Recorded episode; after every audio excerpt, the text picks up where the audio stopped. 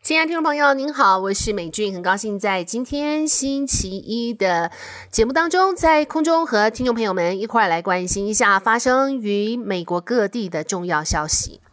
首先来看一下，在佛罗里达州的伊眼飓风所造成的损害。那么现在伊眼飓风过境，已经知道至少有八十七人因此而死亡，七十二万户啊、属于失电的状态，另外有。一万人仍然停留在避难所。拜登总统将会在五号到佛罗里达州来视察灾情。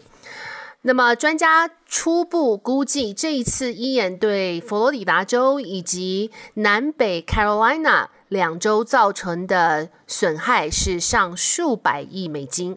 那么这一场天灾在佛罗里达州和 North Carolina 造成多人死亡，而其中以豪雨引发土石流的佛罗里达州死亡人数最多，有一千三百名救难人员在昨天仍然在这个灾区中寻找生还者。电力供应状况追踪站 Power Outage US US。二号晚间的数据，佛罗里达州有超过七十一万八千七百三十七户停电，居民必须到 Walmart 超级市场替他们的手机充电。那么加油站又大排长龙，所以还可以看到众人争吵先来后到的购油顺序。再来考虑，呃，在佛罗里达州下游的这些河岸呢，可能会溃堤，像是 Saratoga，呃。Sarasota County 的远景在昨天挨家挨户的呼吁他们的 Hidden River 社区居民要赶快撤离了，因为当地的水位在下周可能会暴涨。除了 Sarasota County 之外，还有 Osceola County 当局也是如此呼吁呼吁居民要赶快撤离。国家海洋及大气管理局卫星画面显示。在佛罗里达州的 Sanibel Island 沿线，海湾小屋全毁，许多房屋虽然没有倒塌，但是屋顶明显的损坏。那么，在 Sanibel Island 原来是观光小岛，居民六千人。那么，在这一次伊眼过境之后呢，现在这个岛是一面一片狼藉，他们所有的基础设施几乎全部被摧毁。好，再来关心一下是股市的走向。啊、在今天美股早盘开高走高，道琼涨幅超过了六百点，主要是因为受到美债啊、的殖利率下跌的拉抬。道琼工业指数三号早盘上涨了六百零七点五一点，或是百分之二点一一。那么，啊、标普五百指数涨了百分之一点九，纳斯达克涨了百分之一点四。呃，台积电的 ADR 指数涨了百分之一。美国十年公债殖利率三日下滑十一个基点到百分之三点六八八，二年殖利率也下滑约七个基点到百分之四点一三二。十年期公债殖利率上周一一度升破到百分之四，且收且周线收高，导致上周的美股大跌。那么，Trust 金融公司共同资长勒纳表示，进入第四季高涨的通膨和美国联准会会不惜代价的来抑制物价上涨，将可能继续拖累市场。但超卖的状况也可能让市场在利多消息出现的时候短暂大幅反弹。不过，他说他认为股市。在喘息之后呢，仍然是属于下跌，并且会持续震荡。再来看一下联准会今年多次升息来对抗通货膨胀，而房市比起经济以及其他部门最能够感受到货币紧缩政策或是呃通膨的压力。国家广播公司 NBC 报道，房贷升息加上房屋都比去年的售价高出许多，不论就月负担或是买房收入门槛而言，现在都比一年前要高出太多了。自今年起，三十年期的房贷固定利率已经上升了百分之三，目前将近是百分之七，买房子突然贵了许多。根据全国房地产经纪人协会 NAR 的数据，二零二一年住宅平均的价钱为三十五万七千一百美金，而三十年期房贷的利率大约在百分之三，头期款会付掉百分之二十，也就意味着买方每月要负担约一千两百零四元。那么数据显示，在今年五月的时候，美国住宅中位数价格来到四十一万四千两百美元，再加上房贷利率增高。九月底这一周来，平均百分之六点七，那么月负担大约从原来的一千两百零四，这是去年的数据，到现在的月负担大约是两千一百三十八元，与去年相比增幅将近百分之七十八。那么，NAR 八月份表示，现在给付百分之二十头期款的前提之下，年收入要达到八万八千元，才能够有方办法负担如此房贷。那么，与去年年收入的五万八千元相比，是增加了百分之五十二。好，我们来看一下来自巴西的消息。那么，巴西选举管理机构在十月二号表示，巴西总统选举进入了决选，现任的总统呃，Bolsonaro 在第一轮投票中令民调跌破眼镜，破坏了竞争对手直接获胜的期望。根据美联社，巴西选举当局表示，在统计的百分之九十八点八的电子选票后，Bolsonaro 的主要政治对手是 Luiz da Silva。Silva 以百分之四十八点一的得票率领先 Bolsonaro 的百分之四十三点五。由于两人都没有获多数支持，也就是超过百分之五十，因此将在十月三十号进行第二轮的投票。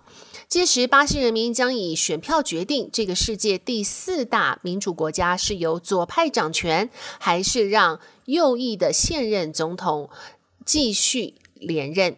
根据路透社报道，在大选前，一些民调显示，呃，这个挑战者已经领先现任总统 Bolsonaro 百分之十到十五。然而，选举结果证明，实际上的竞争比预期要激烈的许多。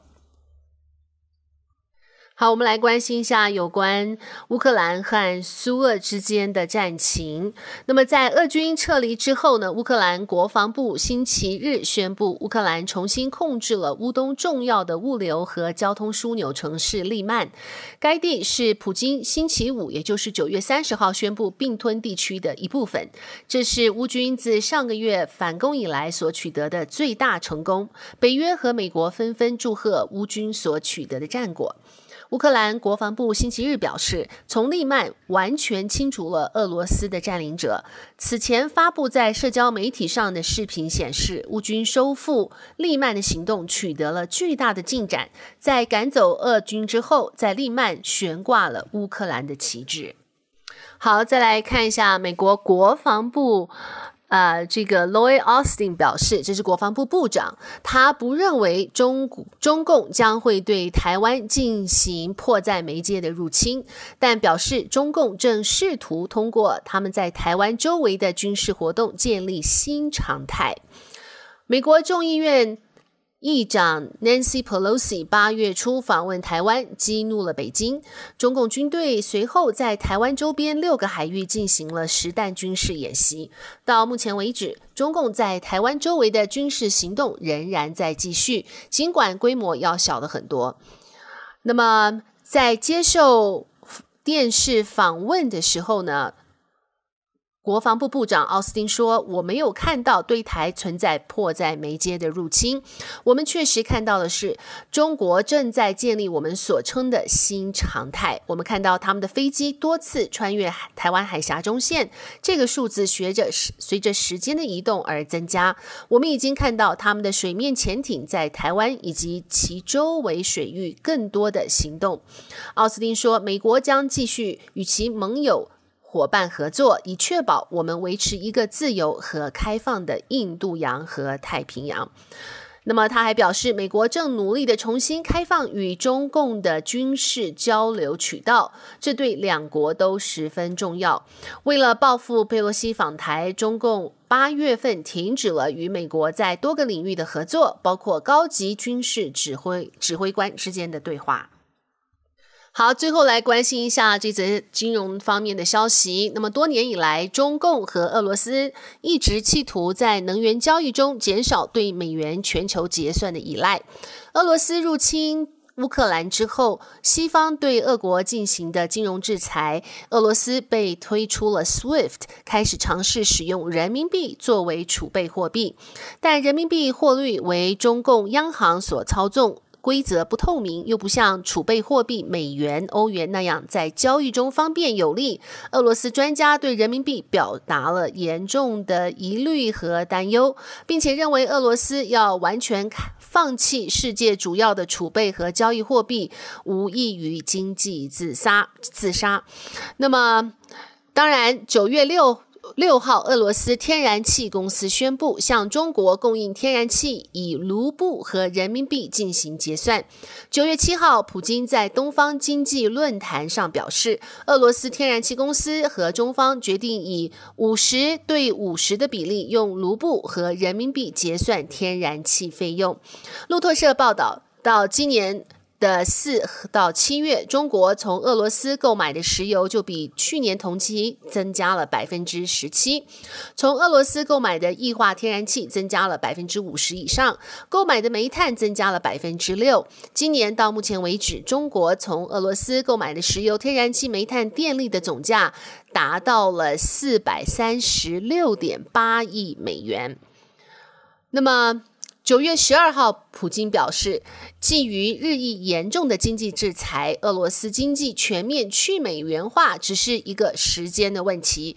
而在普京讲话之前，俄罗斯财政部长在一份声明中说，俄罗斯不不再需要美元作为储备货啊、储备货币了，俄罗斯必须以所谓的友好国家货币加入，像是民人民币作为储备的货币。